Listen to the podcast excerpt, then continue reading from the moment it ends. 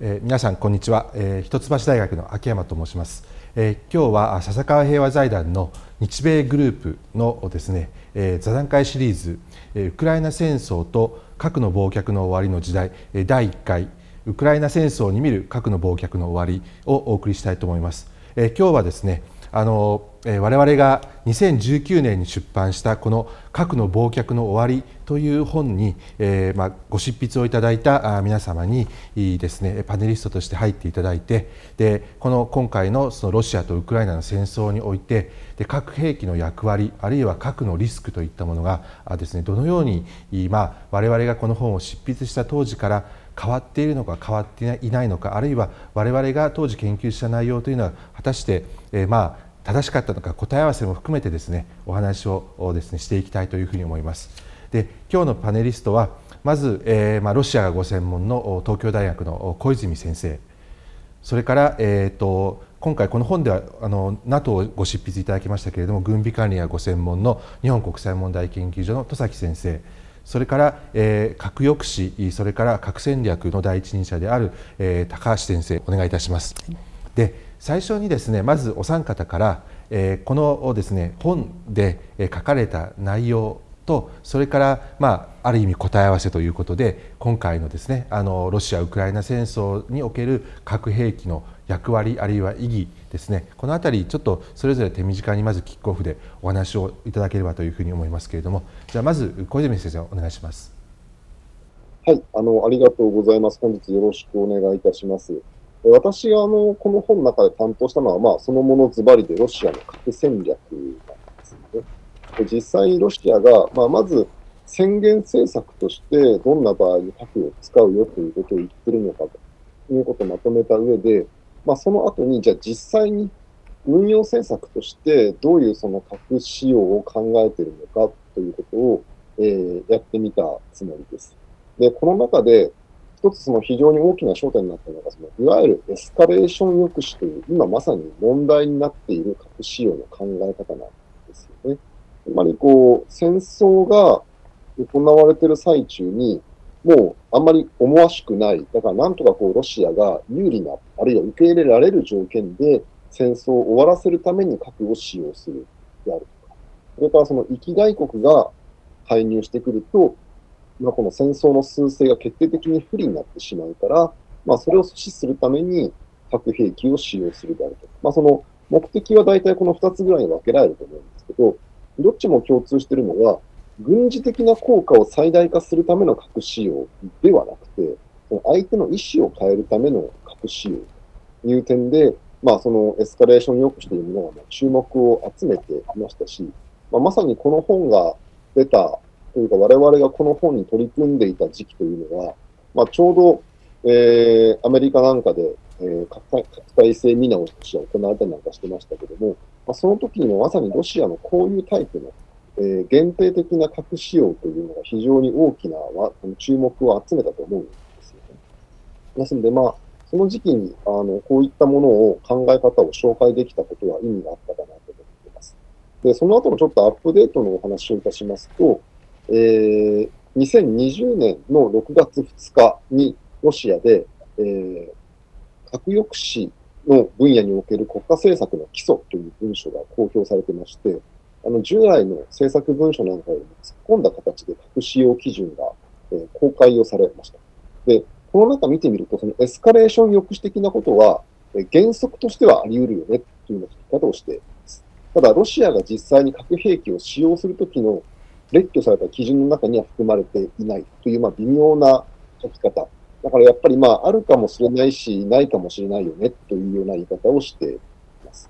あとは、あのー、この私が担当したチャプターの中で十分掘り下げきれなかったんですけども、ロシアがその相手の行動を変容させるための方法としては、まあ、必ずしも核に限らないということですね。通常兵器なんかを使って同じようなこともできるかもしれないということも、まあ、ロシア軍の中では議論されてきています。で、今年の2月に起きた、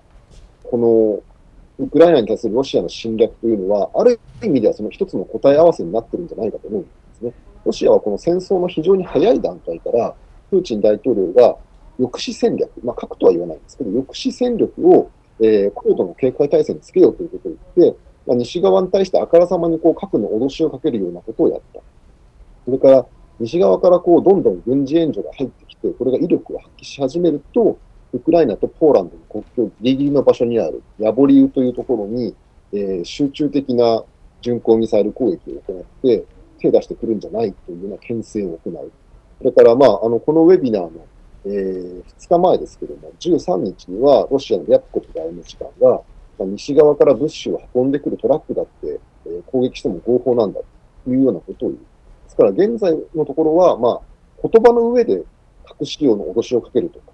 通常兵器の範囲内で西側の行動を編入させるような行動を行っている。けれども、やっぱりそれが功を奏さない。で、戦場においてもなかなかロシアが勝てないということになると、まあ、どこかの時点で、まさにこの本の中で論じたようなです、核兵器を使って西側の手出しを諦めさせる、あるいはそのウクライナに対して核を強要するというような核抑止も、まあ本当にこうあり得るんじゃないかってことを真面目に心配しなければいけなくなってしまったということですね。ですから、ある意味ではこの本を書いてるときに、私の気持ちとしては、まあ理論上そういうこともあり得る。もしかしたらそういうことがあるかもしれないというつもりで書いてたわけですけども、それからわずか3年で、本当にそういったその理論が発動されるかどうかってことを心配しなければいけないところまでやってきてしまった。まあ、そこがなんというか、この本書を書いた後のですね、一番こう、覚醒の感があるポイントかなというふうに感じています。とりあえずここまでです。はい、ありがとうございます。いや、まさにあのこうエスカレーションを抑止するために、まあ、核も含むあるいはいろんなシグナリングで、まあ、ロシアとしては手を尽くしてきているというところがすごいよく分かったんですけれども、まあ、あとはあのこれ受け止める側ですねこれどういうふうにあの受け止めたのか、まあ、もしかしたらそのこうシグナリングするそのシグナルの烈度というのもだんだんだんだんロシア側も、まあ、こう強いものにしていかなきゃいけないというところで、まあ、なんとなくヨーロッパアメリカは初期の段階のロシアのある意味エスカレート・ディスカエスカレートのやり方にまあ、完全に適合してしまったというか過剰に反応してしまったようなところもあるなっていうふうな印象を、まあ後から振り返ると思うわけですけれどもちょっと次あのそういう意味で言うと反応した側の NATO 特にまあ欧州のですね、えー、レスポンスについてで、まあ、欧州は本当に抑止されてしまったのだろうか。あるいは、まあ、あの我々最近ちょっとこう気にしながら見ているあのヨーロッパにおけるニュークリアシェアリングですね。これはあの今回のあの、まあ、核をめぐるゲームの中でどんな意味があったのかあるいはなかったのか。そのあたりなんか少しもし気がついたことがあれば戸崎さんあのお願いできればと思うんですけれども。はい、ありがとうございます。えっ、ー、と私はあの NATO の専門ではなくて、あのまあ核軍備管理であったり抑止であったりそちらの側から NATO の核を見たということで今回書かせていただいたんです。今回というかあの19年に書かせていただいたんですけれども。核の忘却というのがおそらくその真っ先にその言葉を聞いて真っ先に浮かぶのがヨーロッパだと思うんですよね。えー、もうまあ、それは致し方ないところもあったと思っていて冷戦の時に最もあそこにまあ、核が蓄積されてで戦争が起こったらまずあそこに使われて、えー、ドイツあるいはあの辺りの中部ヨーロッパというのはもう核で、えー、ボロボロになってしまうんじゃないかということを懸念さしていたと常に恐怖のもとにいたというところでその冷戦が終わった核の恐怖がなくなったそうするともうこの核はいらないよねということになるのは当然だと思いますし忘れたいという願望も当然出てくるでしょうし。ということで、えー、中部と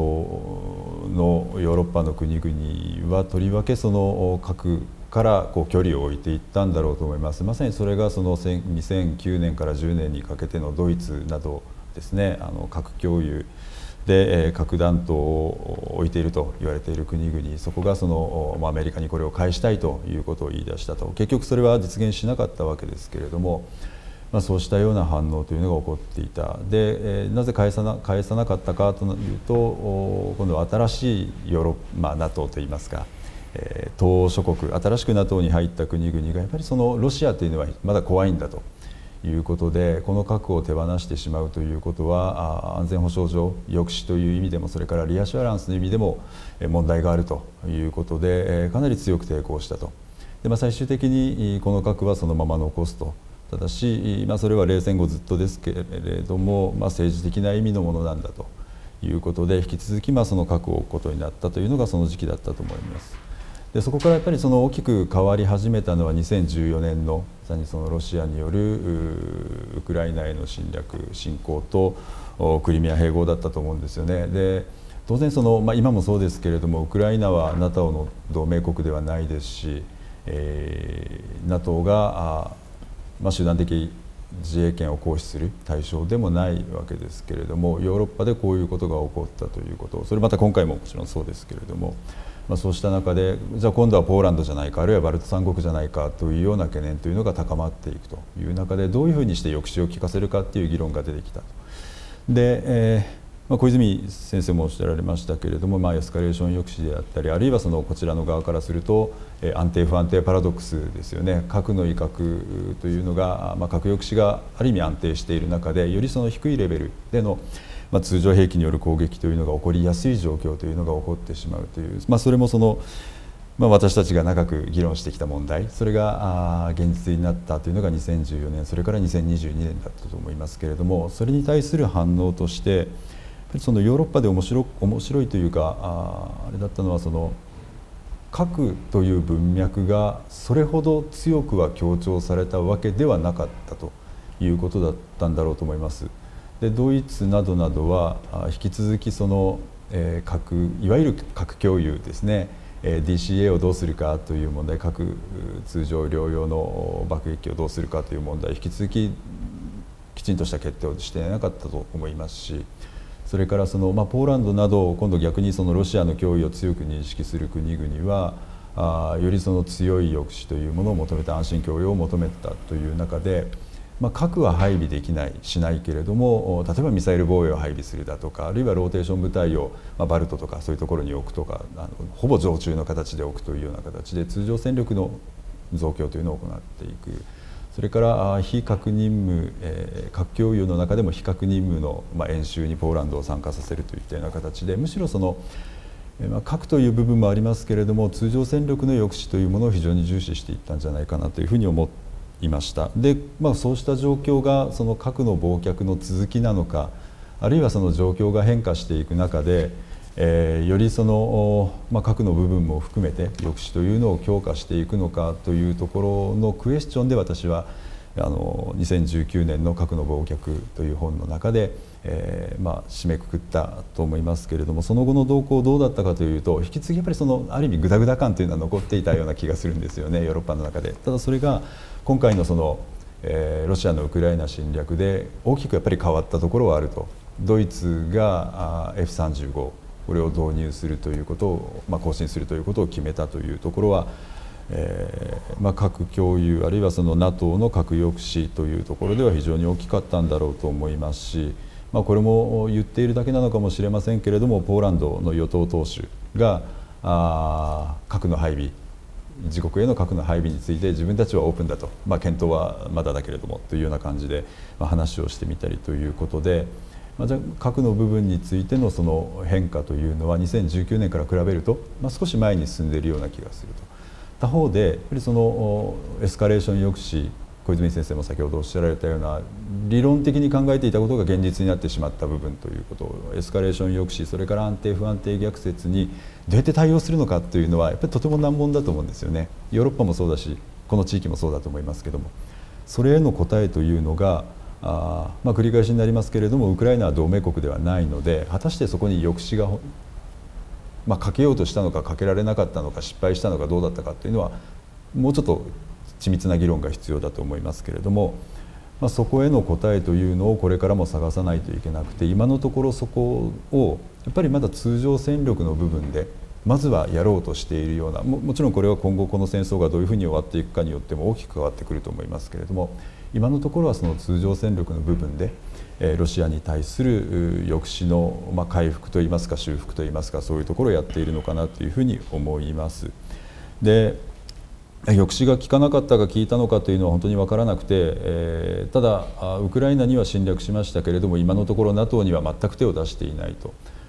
NATO アメリカがやっている軍事支援というのが今ウクライナが一生懸命戦えている非常に大きな要因ですけれどもそれに対する攻撃も行っていないということを、まあ、抑止として捉えるのか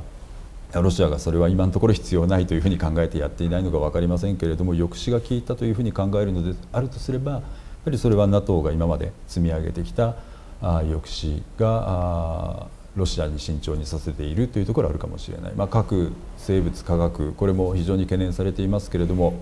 まあ、これに対しても今のところは使っていないというところをまあどう見るか、まあ、戦争終わってみなければ分かりませんけれどもというところでまだその非常に事態は流動的ですしえー、抑止が今効いているのか効いていないのかこれからどのようにやっていくのかそこに核と通常とそういったそのミックスというものをどのように考えるのかというところは、まあ、引き続きあの見ていきたいなというふうに思っています。はいありがとうございます。あのまさにその核と非核の一種、まあ、いわゆるエンタングルメントみたいなものっていうのはこれあのしんあの真剣にこう考えていくこれから一層考えていく必要があるのかなというのとあとは抑止といった時に何を抑止することを我々としては目指すべきなのかで抑止できるものとできないものといったあたりのこう整理なんかももしかしたら今回の戦争で、えー、まあいろいろ考えさせるうちのあの一つの大きなポイントかなというふうに思ったりもするんですけど次あの高橋さんにお伺いしたいなと思ってるんですがあのその前にこの本「核の忘却」の終わりですね。このタイトルは実は高橋さんの核の忘却の概念からあの取った取ってきたものででまさにあのこのですねプロジェクトを実は始める時にはむしろ核兵器の役割を縮小するんじゃないかとオプティミスティックな、まあ、我々、まあ、軍備管理軍縮派の議論がちょっとメインな感じがしたんですがその後プロジェクトの間に何となく環境が変化してで高橋さんのあのこう長年のウォーニングである核の役割というのを軽視すべきではないというか忘れられているのはおかしいというところがあのこのタイトルに反映されると、まあ、ある意味ではあの核軍縮派としてはじくじたる思いでですねこの高橋さんが「だから言ったじゃん」っていうのをですね聞いていたわけですけれどもあの、まあ、高橋さんから見てこのその核の忘却という現象というのはあの、まあ、実際何か変化を示すものなのかつまり戦略上の変化であったりとかその安全保障の構造上の変化なのかそれとも政策レベルの認識の話なのかあるいはパブリックの話なのかというあたりが結構こう、まあ、関しあの我々僕としては興味のあるところなんですね、まあ、もしその辺も触れていただければと思うんですけれども、まあ、最初の発言として今回あの高橋さんにはあのこの本執筆をして以降のですねあの、まああのその当時と今と比べてみてその当時あの高橋さんが懸念していた核兵器のあの役割についての、まあ、一種軽視するということによってあのシステムであったり安全保障が不安定化してしまうという、まあ、ウォーニング懸念ですねこれについて今振り返ってみてどうなのかなというあたりちょっと中心にお話しいただければと思うんですけど。わかりましたあのまあ、私この本はアメリカの賞とあと日本の賞を書いているんですけども、まあ、アメリカの賞を最後にあの、まあ、このままあの状況が展開していくとその核兵器の使用を真剣に考えなければいけない状況が東アジアないし東ヨーロッパで起こるかもしれないってことを書いていてでまあまあ私の念頭にあったのは基本的には朝鮮半島と台湾なんですけどあの、まあ、東ヨーロッパでそれが来たなということでいうとまあ驚いてはいない今の展開について驚いてはいない。でえっとただまああのまあ、今ちょっと秋山さんからも紹介もありましたけれどもそれこそ2010年前後にこの国際的な核兵器に関する会議に行くともう基本的に核廃絶なんですよ。で、えっとまあ、核抑止をやってる人も、まあ、中国を含めた軍備管理をやるべきだあるいはできるという議論が非常に多くてで例えばじゃあ北朝鮮との関係で本当に核兵器を使う可能性っていうのはあるんだという話を私がしたりする時はなんだこの超タカ派はという目であの見られ続けてた時代っていうのがあるんですよね。であのそれが変わったのが2014年のクリミアあのロシアのクリミア侵攻です。でその後はな空気が変わったんですけど、まあ、その変化というのはおそらくバランスの変化であって全体の変化ではない。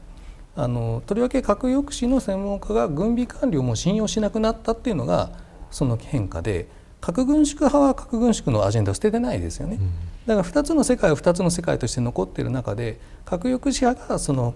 まあ、核の忘却を核を思い出したというのが、まあ、2014年の以降の展開なんだと思います。で、まあ、その辺りがこの本で書いてあるんですけどその後の話をちょっとあの2点させていただくと、あの核抑止の専門家コミュニティというのは結構政策に近いんですよね世界で世界でというかアメリカの。でなのであの、まあ、我々が議論してきたことってと、まあ、例えばじゃ NPR に書かれてくることっていうのはそれなりの連動性があるんですけどあの、まあ、このこの、まあ、34年間で、ま、大きなアジェンダだったのが一つあります。でもっと議論すべきだった点がもう一つあります。でもっと議論すべきだった点から申し上げると、まあ、それは calculated ambiguity あの計算された曖昧性についてですねその計算された曖昧性というのはいつ何があったら核兵器を使用するかというのを意図的に明らかにしないことで相手側があの要するにアメリカはいつ核兵器を使うかわからないような状況にして相手側を抑止するという考えです。でまあそれは機能してる部分と機能してない部分は多分あって例えば今の化学兵器の使用について言えば、まあ、アメリカが同盟国でもないあのウクライナのために化学兵器を使うかどうかよくわからないですけれどそれでも使う可能性はあるわけです。という意味であの機能している部分はある。でこれまた別のところで小泉さんと議論した話ですけれどもこの計算された曖昧性というのはその実際に例えば化学兵器が使われた時に核で報復しないことの言い訳にもなるだこの論点は十分に詰められてこなかったというところが一つそのもっと議論されるべき問題だったということでもう一つ議論されていたんですけどこれは多分間違っていた。あるいは深まりが足りなかった議論としてオフランプ論というのがあります。うん。でオフランプ論というのはこれはまあ米国アメリカで中心的に議論された話でこうエスカレーション向こうがエスカレーションしますと。でそのエスカレーションについていきます。でついていくことで相手側をそのオフランプ下り坂に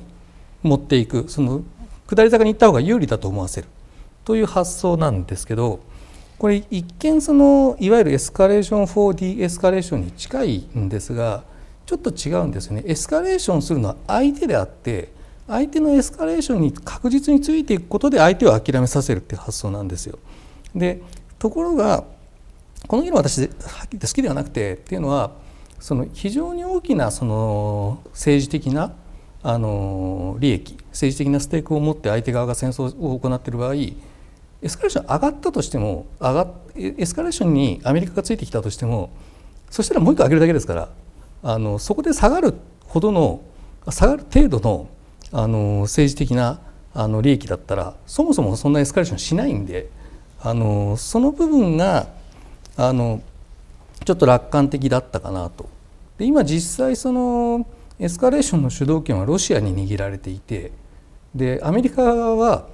これをするとロシアをエスカレートさせるからあのやめておこうと例えばミニットマン3のテストテスト発射がそうですけれどもやめておこうという発想になっていてだからこのオフランプロに違和感を感じていながら、まあ、きちんと議論しなかったきちんとそのなんだ論破してなかったことについては私はすごくあの自分で後悔しているところとしてありますね。あのはいはい、ありがとうございます。今ね、ちょっと最後の点について、実はあのこうミラーイメージで、あの小泉さんにはあのロシアから見てアメリカのそうしたエスカレーションコントロールのデザインっていうのはどんなふうに映ってたんだろうか。で、アメリカはロシアのそのこう escalate de-escalate について今オフランプ論というのがちょっとあの実はもっとあらかじめあのその viability について疑問を投げかけておくべきだったという話だったんですけれどももうあのもう少しこう objective に、まあ、アメリカはでも実際どういう計算してたんだろうかというのをちょっとお伺いできればなというふうに思いますが小泉さんどうでしょう？そうですね。やっぱりそのロシアの核戦略コミュニティの中のことっていうのは、全然わかんないわけですよね。アメリカの核戦略コミュニティみたいにある程度こう内側の議論が伝わってくるというところがあんまりない。でただもちろんそのロシア側はアメリカの核戦略コミュニティが何議論してるかってこと自体はまあものすごく詳細にずっと見続けているので、うん、まあそれに対してじゃあ我々は足をこうしようってことは当然内側で議論してはいるんだろうとは思います。で、なので結局まあその彼らに出してくるその宣言政策とまあ実際にやってること、その演習とか戦争の時にやってることっていうものの中から、まあなんかこう、拾い上げて読んでいくしかないんだと思うわけですけども、まあ実際に今回のそのウクライナでの戦争とかっていうのを見てると、やっぱり高橋先生がさっきご指摘になったように、えー、エスカレーションの主導権自体はロシアが取るという現象が起きたわけですよね。あの、アメリカは確かにその2018年の NPR とかっていうのは、例えばロシアが一発使ったらこっちも一発使いますよとかっていうのがついていくことに、まあ、重点が置かれてて、アメリカの方から先にエスカレートして見せるっていうことは、まあ、あんまり、えー、重点が置かれてきたように見えない。で、実際に今回の場合も、ロシアが軍隊を集めるというエスカレーションをやってみせたら、えー、そもそもそこに関しては、アメリカは、いや、まあ、あの、単独で軍事介入することはないですっていう形で、早々にその通常戦力でのエスカレーションは、まあ、諦めるようなことをやってみせたわけですし、それから実際にロシアが攻め込んでみせると、まあ、やっぱりこう西側の対応は相当抑制されていた。ただ、まあ、えー、軍事援助は行うよっていうことをやって、まあ、ロシアが、この、なんでしょうね、例えばこの、だらっと戦線が分散しているような、軍事的に非合理的な体制をやめて東部の方に集中するっていうと、じゃあ、えー、銃兵器を供与しなければいけないんだとかっていうふうに、確かにこう適切に、えっ、ー、と、エスカレーションについていってはいるけれども、まあなんかそこでこう自分たちでエスカレーションの主導権を取り返そうとはしてこない。エスカレーションドミドミナンスにまでは入ろうとしないというような点。ということを見ると、まあやっぱり、うん、ロシア側はなんていうか、このある程度、アメリカのそういったこの消極的なあのエスカレーションの考え方みたいなものは、まあ、見抜いていたのかもしれないなとはあの思います。ただまあなんかそういう、あの、ロシアの、なんていうんですかね、ある程度戦略眼が発揮されていた部分と、しかしそもそもこういうなんていうか、何一ついいことがない戦争を始めてしまうという不合理な部分。なんかそういうのがこうごっちゃになっているところがまた今ロシアを読みにくいところでもあるな。なんかそんなふうになるほど。あのちょっとあの口挟むとっていうか、今高橋さんが最初指摘したその calculated ambiguity の話ですけれども、そのロシアの方がむしろ我々から見て、その ambiguity が大きすぎて、でその部分っていうのは非常にこう不利に働いたというかねさっきのそのまさに我々からすると本当非合理的だと思われるような戦争を始めてしまったそこの真意も含めてでもおそらくそこは非常にステークが高いだろうなということでオフランプ論はやっぱここでは効かないだろうなと。だけども彼らがあまりにも、まあ、彼らなのか彼なのか分かんないですけれどもアンビギュイティが大きいがために非常にその米側がコーシャスになってたっていう部分はあるような気がするんですけど、アメリカどう見てたんですかねここは。あのまずまあ歴史というかここ23年の議論ということでいうとその、まあ、ロシアの escalation for de-escalation についてはあの、まあ、もちろん警戒はあるんですけどこれは我々は知っているというのが少なくとも核抑止コミュニティの見方だったんですよ知っているというのはどういう見方かというとこれは冷戦期の NATO の柔軟反応戦略そのものであると。だから我々はあの時やってたことを、まあ、今我々はその NATO は通常戦力で優位だから、まあ、ロシアが逆にやってるんだというような見方があの、まあ、一つありましたね。でもう一つはその escalation for de-escalation という言葉のなんていうかな理解の仕方への批判があって、うん、これは確かケイラー司令官あの戦略軍の元司令官だったケイラーさんが言ってたんですけどあのあれは escalation for de-escalation ではなくて escalation for victory なんだと。 escalation to win なんだと。だからそう捉えないと我々は我々というのはアメリカ NATO 側はちゃんと対応できないよっていうようなことを言ってて多分それ正しいんですよ。うんうん、あのディエスカレーションってなんかそのポジティブなあの意味合いを持って捉えられますけど別にポジティブではなくてそれロシアにとってポジティブなのでロシアが勝つためですから。だからあの、まあ、そういう捉え方はあったんですけどただ例えば、まあ、先ほども例に挙げたミニットマン3のテスト発射の延期などを見るとその逆にそのロシア側の曖昧性あるいはロシア側は別に曖昧にしてるつもりはないんだけどあのアメリカ側が必要以上にその先回りして考えてあの抑制抑止自己抑止をしてさされてしまっている傾向がある、で実はこれって民主党政権で時々起こることであのオバマ政権の時もあれ2013年か4年だったかだったと思うんですがあの朝鮮半島危機が起こっている時にやはりミニットマン3のテスト発射をやめたことがあるんですよ。これは北朝鮮に対する挑発になるからって。でも北朝鮮って早期警戒衛星ないんですよ。だからその発射しても探知できないんですよね。うん、でなのに北側何の問題もしてないことについてわざわざやめてあのやめたことだけアナウンスをすると普段やった時アナウンスしてないですからねそんなに大きく。でえっと、同じようなことを今回やったと。で対照的なのはトランプ政権でトランプ政権は2017年の北朝鮮朝鮮半島ミサイル危機の時にあのミニトマ3のテストローンチをやりましたからね。あるいはわざわざ2発やったりしてますからね。あのそういう意味でアメリカの中の考え方は1枚ではないと。ただ民主党系の中にはその先回りして自己抑止されてしまう傾向というのはまあ北朝鮮の時からもあってオバマ政権の時からもあってえっと、それは今回明らかに観察できるなというようには思いますね。なるほどあのこれ戸崎さんにはヨーロッパの話というかヨーロッパも含めなんですけれども今回のこの一連のあの、まあ、展開の中でおそらくまあ米ロの、ね、軍備管理の議論って、まあ、完全に死んではいないけど停滞するだろうと。でその中で今あの高橋さんが指摘したあれあの小泉さんが指摘したようなあのまあ、抑止のいろんな概念っていうのがあの、まあ、ある意味では民主党政権っていうのは軍備管理等を通じて信頼醸成をしてであのそうしたリスクというのはミティゲートできるだろうってオプティミズムの中に生きてたわけですよね。でそれが、まあ、実際今回ロシアは実はそういう楽観主義をあの、まあ、搾取するような形で、えまあ、展開しているように我々からすると見えてしまう。でこれは果たしてそのどんなこう、まあ、先を見通すのは難しいと思うんですけど例えばその軍備管理の在り方とかあるいは目標で例えば今戦争に勝つこととそれからそのこうディエスカレートすることで違うんだとつまり我々何を目指すべきなのかっていうところで抑止の目指すところと軍備管理の目指すところその辺りっていうのがこうなんとなくこれまでは同じだったようなっていうかあんまりその違いっていうのを意識してこなかったのは軍備管理コミュニティのまあ一つこう課題だった気がするんですけどあのちょっと無茶ぶりで申し訳ないんだけどどんなふうにその辺り考え関係性考えますかね？なかなか難しいとは思うんですよね。結局アメリカがまだその新しい核体制見直し出てないですけれども、まあ、今までと大体同じような戦力構成もそうかもしれないですし体制もそうかもしれないですしあまり変わらないと。他方ロシアは、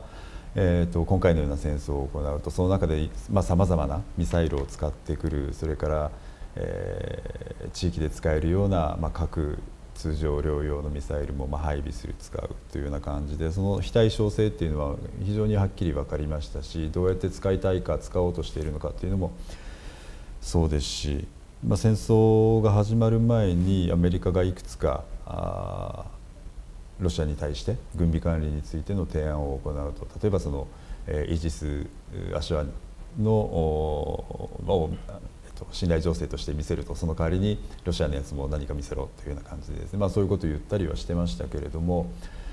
まあ、今後の関係戦争の帰数によっても変わってくるでしょうけれどもなんていうか伝統的ないわゆる新スタート、まあ、スタート型というかそういう伝統的な軍備管理というのが、まあ、しばらくは当然進みにくいと。他方、まあ、目指すとすればということであればやっぱりその核をこうやってこう恫喝で使ってくるというところが非常にその、まあ、アメリカとしてはあまあ、今後、まあ、中国、北朝鮮というのも睨んでというのもあるでしょうけれどもそういうところを考えるのであればやっぱりそのリスクをどうやって減らしていくか核をこのような形で使わない偶発的にも使わないようにするといった、まあ、それはあの戦争の前から一つの議論の焦点になっていたところではありましたけれども真剣にやろうとするのであればそういうところをしっかり抑えないといけないと思いますし。それからそのそういった核リスクを高めかねないようなところのその軍備管理短距離のミサイル中距離のミサイルそこに核を載せられ載せるのか載せないのか、えー、地域でどのように限定していくのかというようなところですねやっぱりそこをまあ、これまでもアメリカの中でも言われていましたけれどもより真剣にやっていかないといけないと。他方でやっぱそのこちらの側といいますかアメリカヨーロッパそれからアジアでは短距離通常戦力のものですけれども中距離のミサイルを配備しようという動きもあるという中でそことのま兼ね合いですよね。バランスをどうしていくのかというところが焦点にはなってくるんだろうと思います。ただ、まあ、しばらく当面そんなに簡単には進まないんだろうというふうに思いますね。やっぱりこれ我々からするとそのいわゆる大国間の戦略レベルにおける安定自体がそんなに安定的でもなかったかもしれないしもっと言うと米中なんか考えるともっとそれ以上にどんなモダリティで安定を確保するのが難しいしもっと言うとそのレベルで安定が確保されたとしても、まあ、あの地域レベルにおいては全く安定になるわけでもないしでさらに今回ウクライナの状況が示したのは地域レベルで不安定化する大国間の関係もあの、まあ、不安定化するという、まあ、そういう安定不安定のパラドックスまさにあの教科書に載せるべきぐらいの感じの状況のような気がするんですよね。まさにその地域の部分それからその行動の部分というのを何か管理しないといけないんだけれどもそれがやっぱり今までも難しかったし、うん、より難しいんだろうなっていうところですね。そうですねでもうだんだん時間が実はなくなってきちゃったんで最後に皆さんに一言ずつ伺いたいんですけど、まあ、今後あのまあ、戦争がどういうふうに終わるかっていうのを予見するのはまだ早いとは思うんですけれども、まあ、これからこの,、まあ、この本のテーマで即して考えてみたときに、まあ、無理やりちょっとお願いあのお聞きしたいのがあの核の役割っていうのはそれぞれの視点から見てどんなふうにこう変わるのか変わらないのかもし、まあ、あとは個人的に、まあ、客観的にどんなふうな核をめぐる関係性というのができていくんだろうなっていうのを最後一言ずつお伺いできればと思うんですけれどもまず小泉さんからお願いします。はいあのー、まあ、やっぱりロシアに関してはですね実は核の役割はそんなに大きく変わらないんだろうと思います。あのー、今回の件で西側との関係が決定的に悪化する。で、通常戦力でも、その他の戦力でもなかなか西側に勝てないということになると、これは核依存ということは大きくは変わらないんじゃないかと思いますし、でまして今回そのウクライナとの戦争で通常戦力の、まあ、劣化といいますか弱体化が予想以上のものであったということが分かっちゃったわけですよね。まあ、ということを考えればなおか、なおさらこうロシアにとっての核の役割っていうのは、まあ、変わっていかないんだろうなと思いますけども、ちょっとその我が国に引きつけて考えてみると、今回の件ってやはりこうなんだかんだ言って核大国が断固たる決意を持って始めたら、まあ、つまりそのさっきのあの高橋先生のオフランプに関する話について言えば、その非常に高いステークを持って戦争を始めた国というのは、まあそんなに簡単にデエスカレートすることなんかできないってことですよね。で、じゃあそれがその我が国が将来巻き込まれる紛争、まあどんなものかわかりませんけど、相手国は核保有国である可能性が非常に高いわけですよね。もう始まった時点で相当に取れる選択肢が限られてしまうということを、まあ、今回のウクライナと西側の関係ってのはよく示してるんだろうと思います。ですから、そういう意味で、こう、我が国としてのこの抑止の重要性みたいなもの、えー、と、まあ、それからその、じゃあ抑止が破れちゃって、非常にこう選択肢が限られる。いずれにしてもこの不快で悲惨な選択しかないという状況で、いかにして我が国の主権を守りながら負けないように戦うのかとかですね。まあ、相当こう、えー、まあ、さっきのそのエスカレーション抑止の話も、これまでは理論の話だと思ってやっていたのが、やっぱりこうかなりリアルな我々自身の将来シナリオとして考えなければいけなくなってしまったんだろうと思います。あの、この本のを作るために、まあ、その前、数年間、我々勉強会してましたよね。で、あの時、確か僕が報告した回だと思うんですけど、高橋先生が、その、核の保有数も、それからその核のポスチャーっていうのもなんかそんなに変わってないのに、冷戦期は我々はなんかこう世界が滅びるような危機感を持ってた。なんで今俺たちはそんなに世界が滅びるって危機感を持ってないんだろうというようなことをなんか確か漏らされたのを非常によく覚えてるんですよね。で、だけど今またこのウクライナの戦争がこういうふうになってくると、本当にまたロシアが核使うんじゃないかとか、じゃひとたび使ったらどこまでエスカレートするんだとかっていう、本当に冷戦期みたいなことをまた考えざるを得なくなって。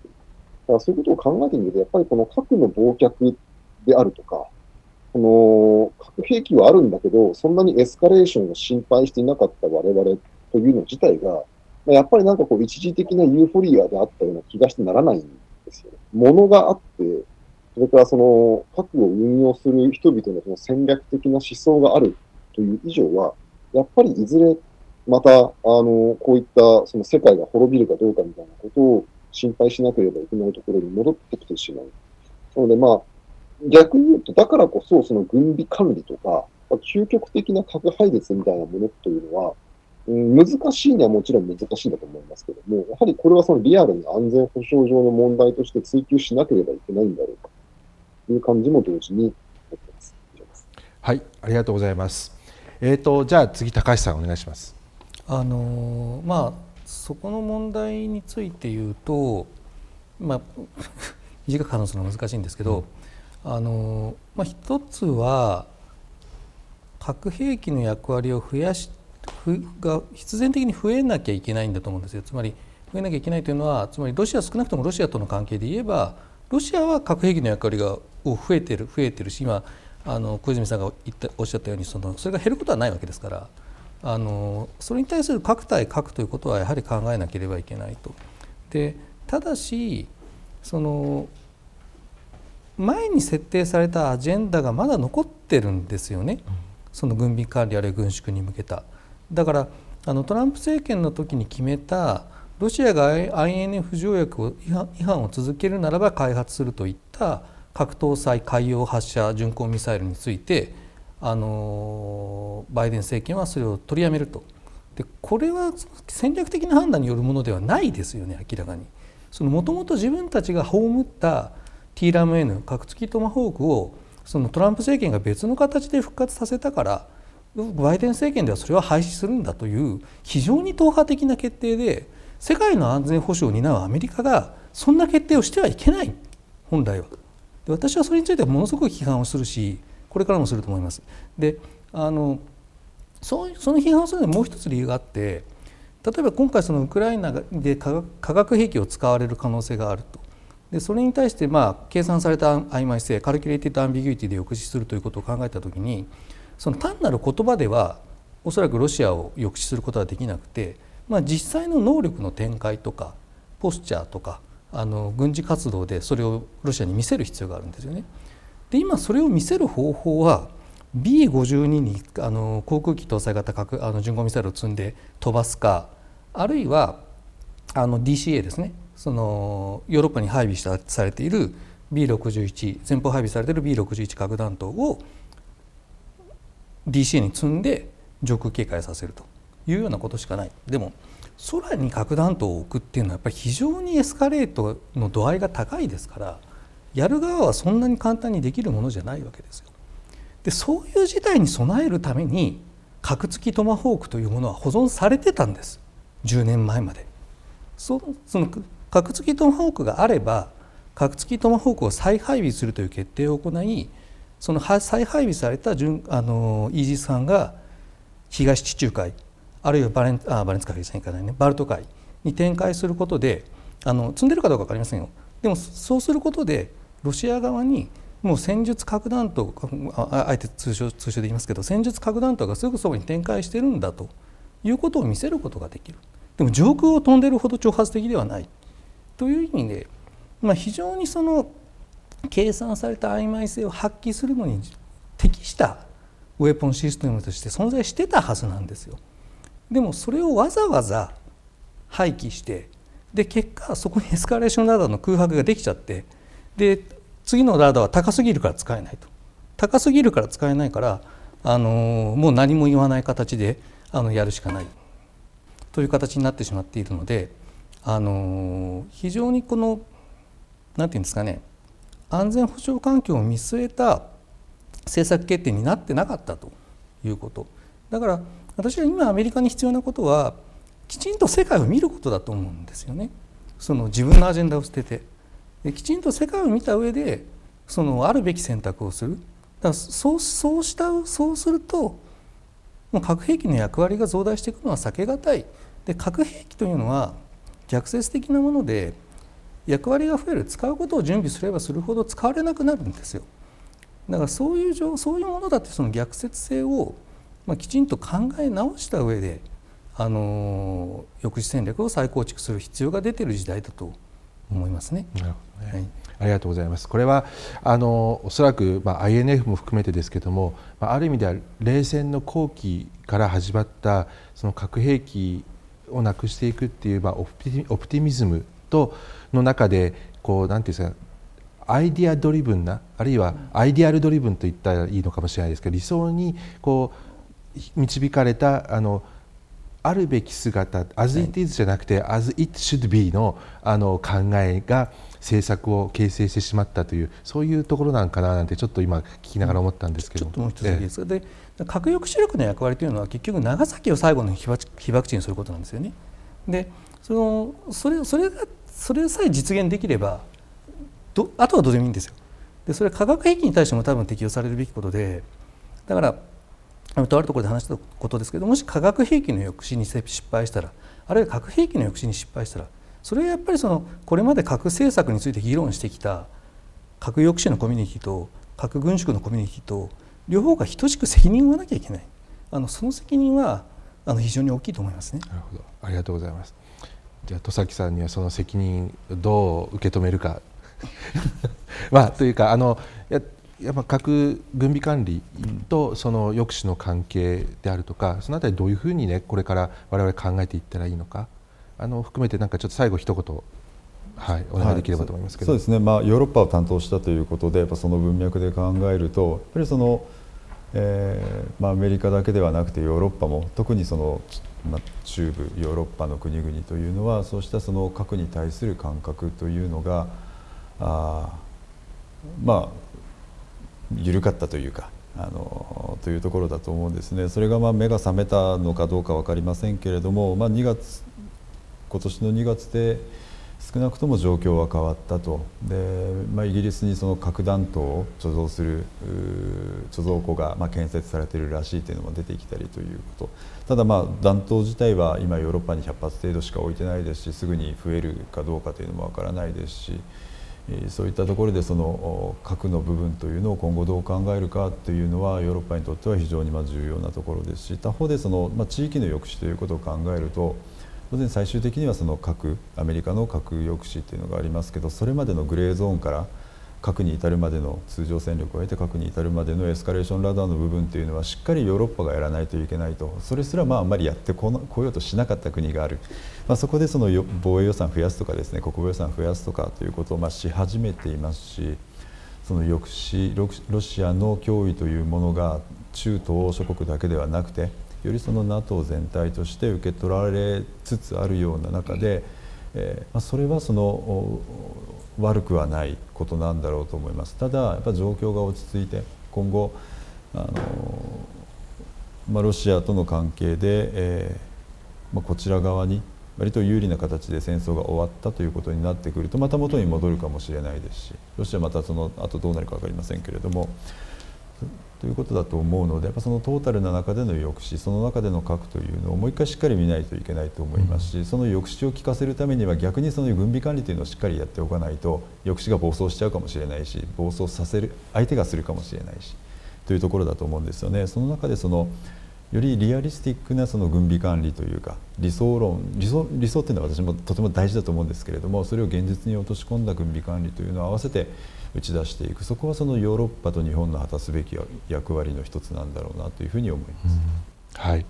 ありがとうございます。あの本当はもっといろいろね、あの聞かなきゃいけないこともいろいろあるんですけれども、まああのこの辺でですね、これ締めたいと思うんですけれども、あのいくつかこう皆さんの話を聞いてて思ったところが、一つはやはりあの理想というのは掲げつつもそれはあの、まあ、実際の現実に対して、えしっかりと対処できるようなあの能力であり、えー、まあ戦略が裏によって裏打ちされていなければ、まあ、達成が不可能で、ま、願望だけではどうしてもない何ともならないんだということ。それを、まあ、ある意味では今回のあのウクライナのケースというのがあまあ、気づかせてくれたと改めて気づかせたということになるのかなととりわけその核兵器の役割というのはこれからまあ高橋さんあの大きくなると言ったけれども私はまどっちかというと実は相対的にはあの、まあ、そこそれほど実は変わっていなかったと。だけども認識としてちゃんとその意味とか役割とかっていうのを認識し直すという意味で我々の認識の中でやっぱりちゃんとあの位置づけをしっかりと見直しな見直さなければどちらの方向に進むにしても良くないで合わせてこう私一つ思ったのはやっぱりウクライナのその継戦意欲というんですかねあの能力と意欲っていうのがものすごくこう大きかったのかなと。でこれはやっぱりそのヨーロッパにおいてもそうですけれどもアジアに引きつけて考えてみればそうした脅威にさらされている国がこう自分たちの能力としてどんなことができるのかということも合わせて考えた上で、まあ、そのこうエスカレーションを抑止するためのアーキテクチャでありあるいはその抑止が破れた場合のレスポンスでありそうしたトータルなものが合わせてこの抑止力のクレディビリティみたいなものを担保するんだろうなというふうにちょっと感じた次第です。すみませんなんか変なあの下手くそなまとめで申し訳なかったんですけれどもあの本当に皆さんからですねいろいろあの刺激的なお話改めてあのこの本の良さというのもですねちょっと宣伝できたかなと思いながらあの楽しい有益なセッションをですね、え持たせてもらいました、え今日はどうも本当にありがとうございました。どうもありがとうございました。ありがとうございました